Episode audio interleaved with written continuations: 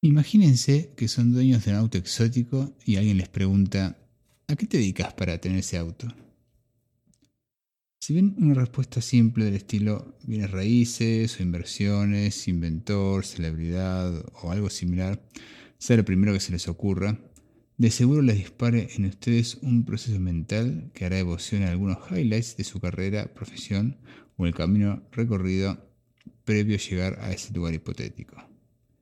Este proceso de pensar de adelante hacia atrás para identificar cómo los bloques se fueron armando unos sobre otros parecía ser análogo a un concepto matemático llamado inducción, usado para describir formalmente conceptos y entidades recursivas, donde cada estadio se define a partir del estadio anterior.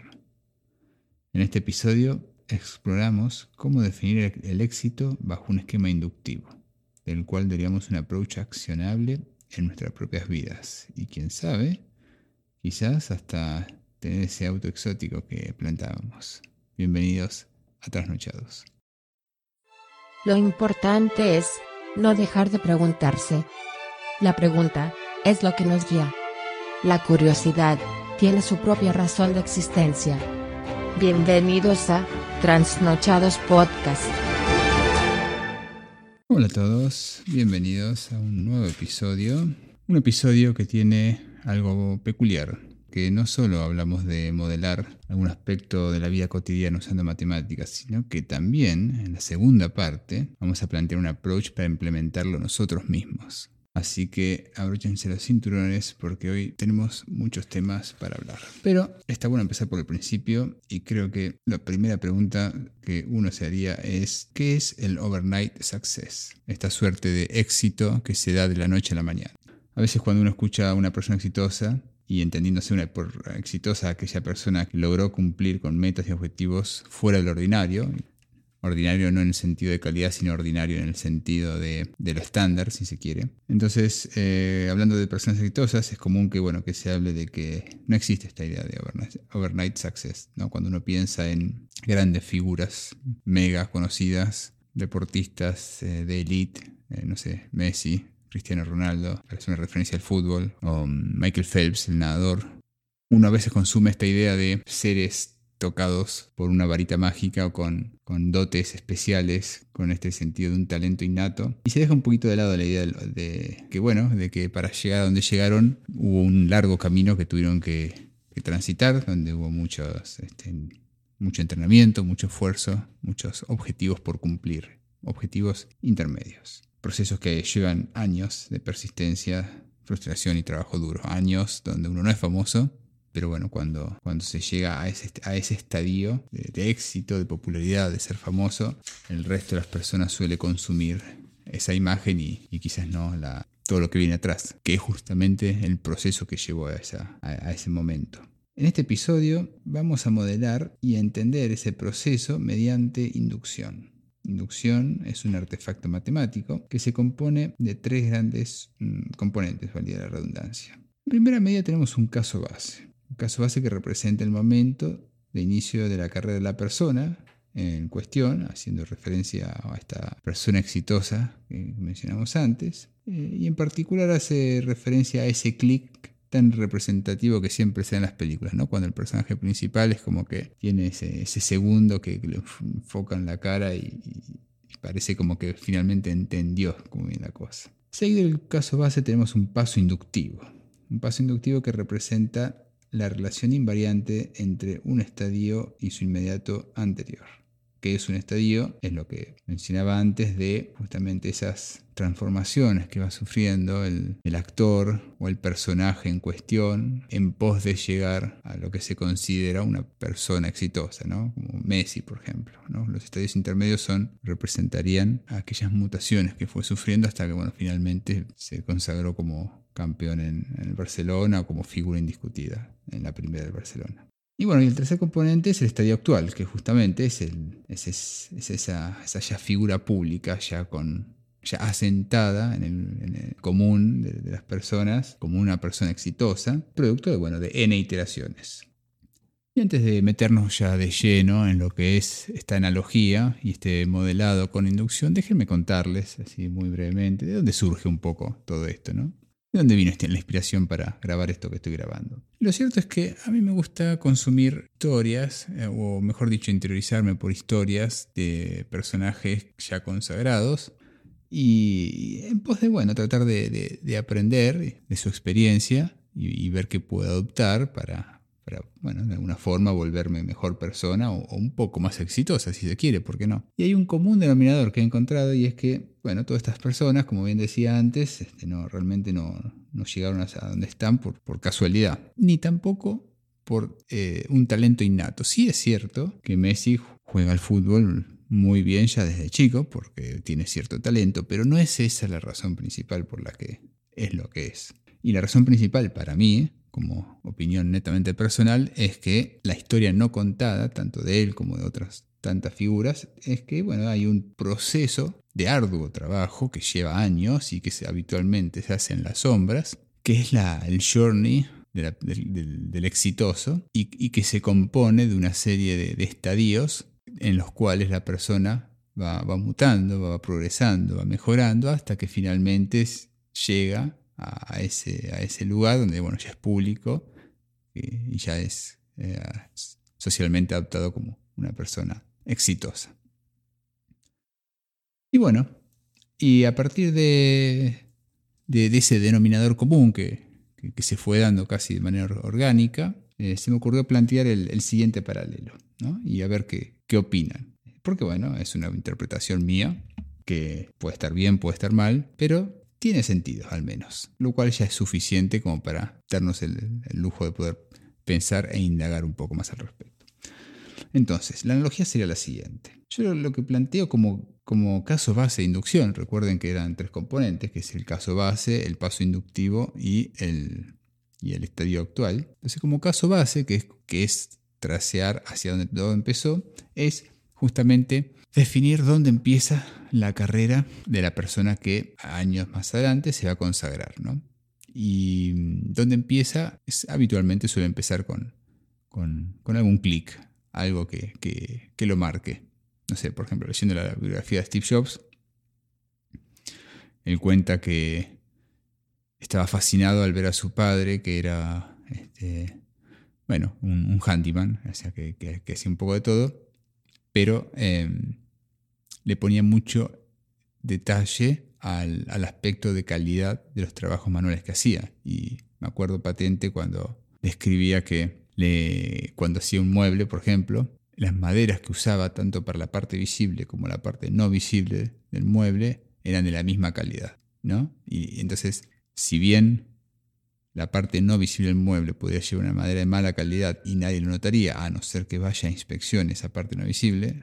Lo cierto es que esa atención al detalle en, todo, su, todo, en todo el mueble fue algo que ya desde chico marcó a Steve Jobs, entonces como uno podría pensar que ese es su caso base.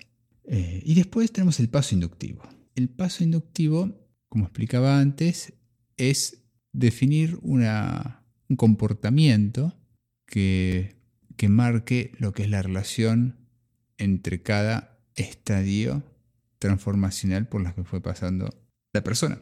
Entonces alguien podría decir, no sé, el, levantarse a las 6 de la mañana, el, no sé, el trabajar de noche, el tener dos trabajos y, todo lo que gane en esos trabajos, reinvertirlos en, en formación que después le dará eh, el conocimiento para no invertir algo, lo, que fuera.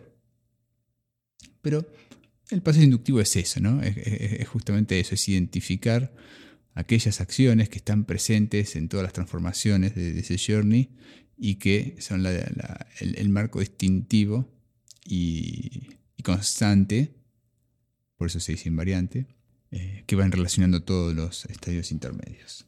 Y eso me evoca también un poco cuando estaba pensando este pasaje del libro, me evoca a Joseph Campbell, el autor del libro El héroe eh, con las mil caras, donde, bueno, donde se habla de una estructura eh, monomito compuesta de, tres pasajes, que sería la separación, la iniciación y el return.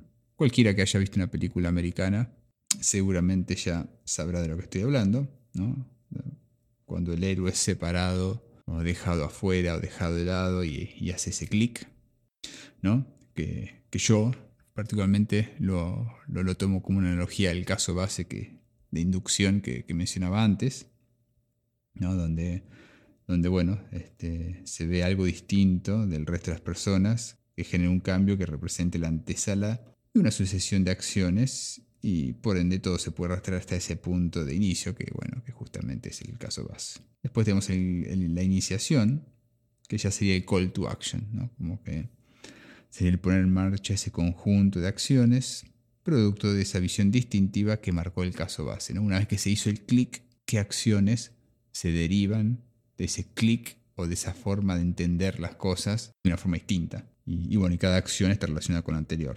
enmarcada en una estructura abarcativa a todos los estadios intermedios, eh, con esta noción de invariante que, mencionaba antes.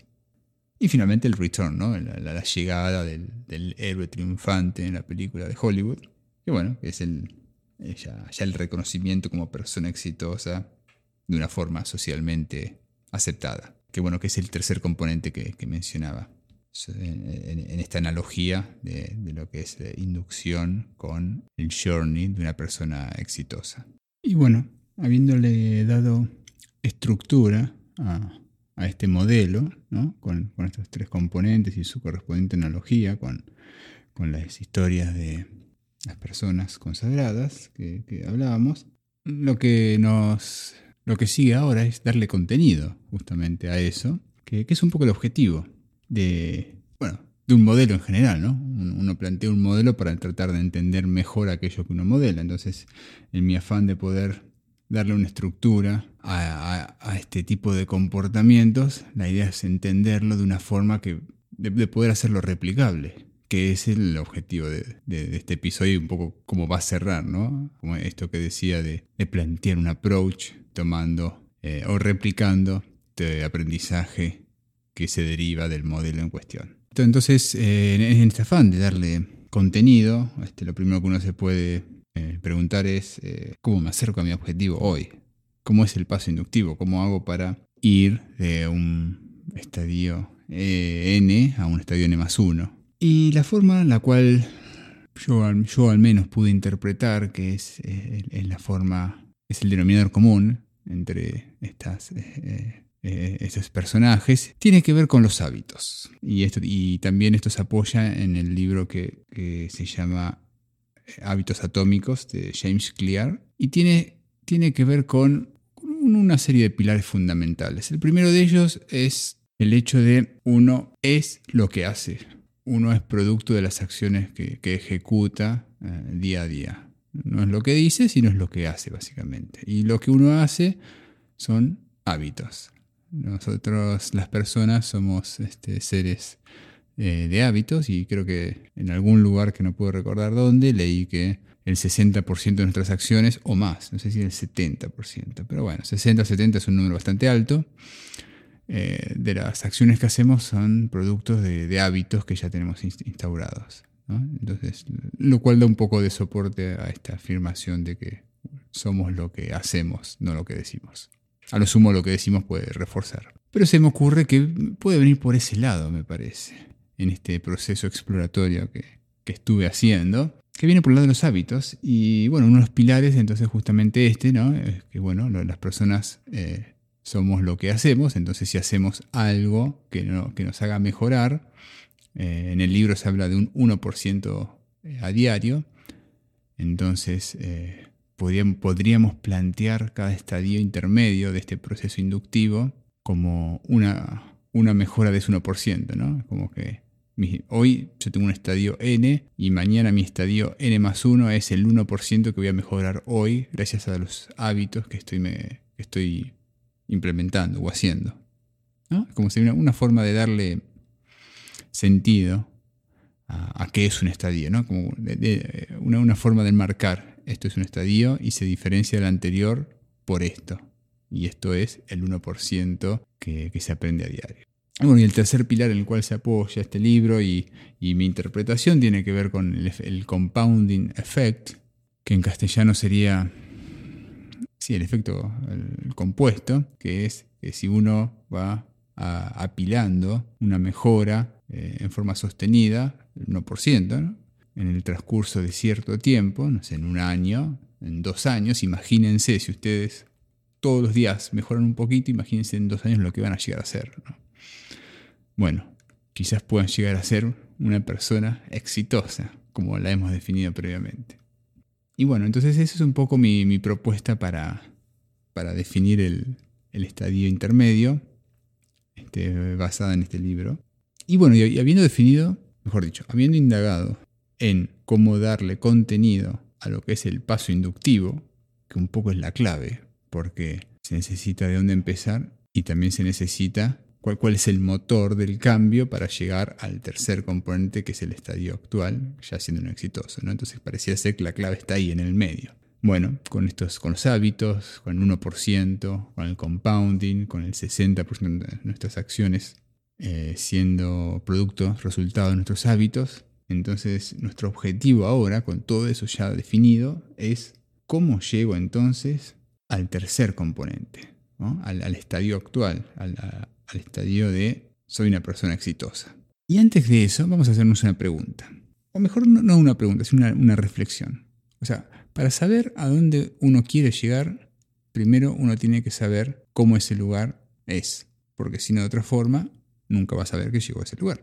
Y uno de mis autores favoritos, o mejor dicho, uno de mis personajes favoritos que conocí recientemente, no en persona lamentablemente, pero bueno, a través de redes sociales y, su libro, es, eh, se llama Ed Milet. Su libro es Max Out, muy, muy recomendado. Bueno, él va, más, va incluso más allá.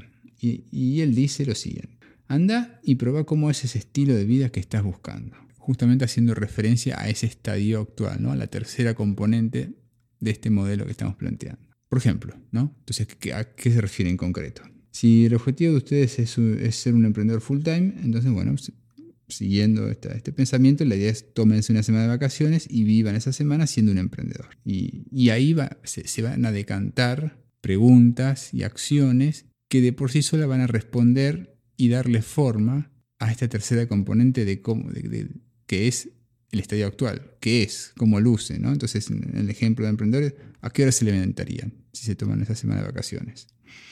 ¿Qué hacen durante la mañana? ¿Dónde almorzarían? ¿Con quién almorzarían? ¿Qué elementos de su rutina actual mantendrían? ¿Qué elementos ya no mantendrían más?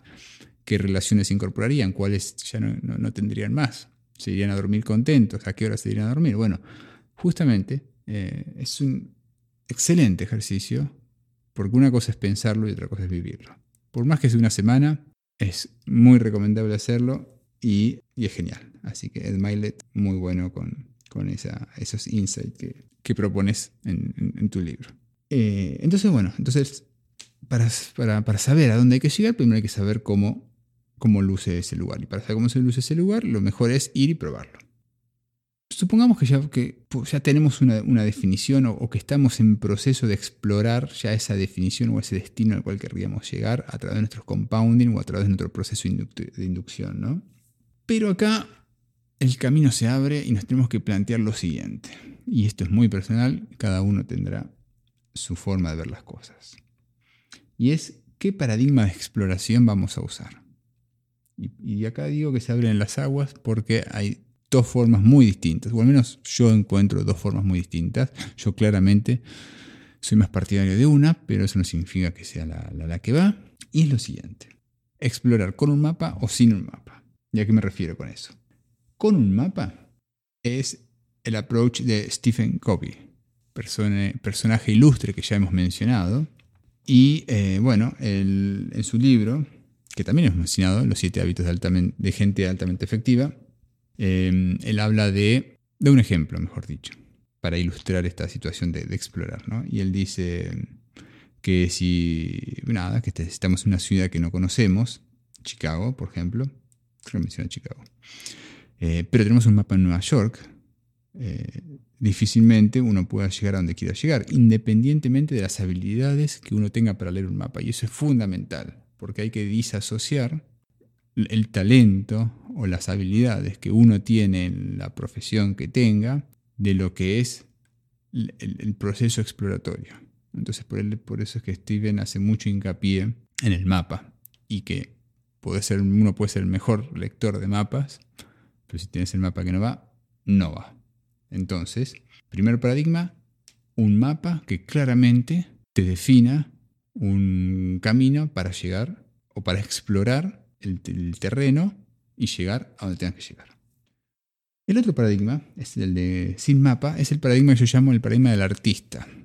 Y así, en realidad así lo define Seth Godin en su libro The Icarus Deception. En realidad lo menciona en varios libros, pero bueno, es el último que leí que hace mención, así que lo tomo de ahí donde él plantea otra forma de, explorar, que es justamente la del artista, en donde no hay un mapa, sino que la exploración está guiada fuertemente por la intuición, por sentimientos, las emociones, la inspiración o la motivación.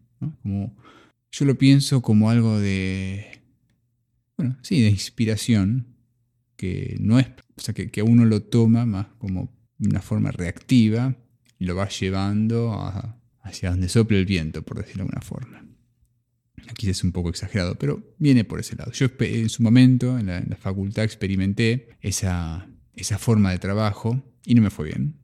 Así que claramente mi, mi, forma de trabajo o de exploración, para, para, ser más preciso, en los últimos años, ha sido la de un mapa, la de trazar un recorrido que me asegure o al menos maximice las chances de que pueda llegar al destino que quiero llegar habiendo previamente definido cómo es ese destino. Y bueno, y independientemente del, proceso de exploración, los distintos paradigmas que, uno puede encontrar para, hacer este, esa, exploración, sin dudas esto me recuerda a la frase de, Steve Jobs en, el discurso que, que, da en la Universidad de Stanford, donde dice que los puntos se conectan hacia atrás y no hacia adelante. ¿no?